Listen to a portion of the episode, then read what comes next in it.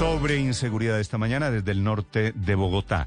Desde Usaquén, el ojo de la noche, Eduard Porras. Néstor, muy buenos días para usted, buenos días para todos los oyentes de Blue Radio. Aquí está la información más importante ocurrida en las últimas horas en Bogotá y el ojo de la noche se encuentra en el barrio Villa Magdala. Estamos en el norte de Bogotá, está la localidad de Usaquén, exactamente en la calle 156 con carrera 16D, donde anoche se presentó un intercambio de disparos entre la víctima y un grupo de delincuentes, al parecer los motoladrones que llegaron a ser de las suyas. Según algunas versiones, criminales en moto abordaron a una familia que estaba a punto de ingresar su vehículo a la casa.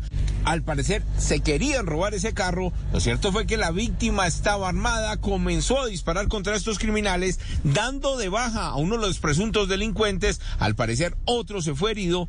Lo cierto es que las víctimas resultaron ilesas y al final el grupo de criminalística de la fiscalía llegó a este punto a realizar la inspección, verificar quién es el presunto ladrón que está muerto y además a través de las cámaras de seguridad identificar las placas de las motocicletas que estuvieron en este sitio. Otro hecho de la noche está en desarrollo. Ocurre en simultánea en Bogotá y Santa Marta. De aquí para allá un grupo de viajeros que les tocó pasar la noche en el aeropuerto El Dorado porque dicen ellos, los llevaron hasta Barranquilla, iban para Santa Marta, pero al final regresaron nuevamente a Bogotá y no saben por qué. Escuchen ustedes mismos lo que nos contó uno de los usuarios molesto por lo ocurrido.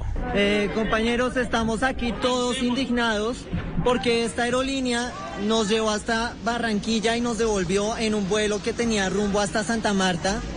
Tenemos personas Niños, tenemos niños, personas en silla de ruedas, adultos mayores.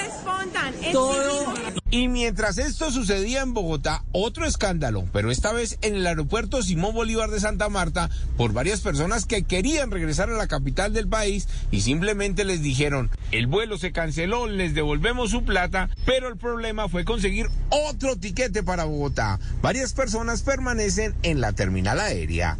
Edward Porras, Blue Radio. Estás escuchando Blue Radio.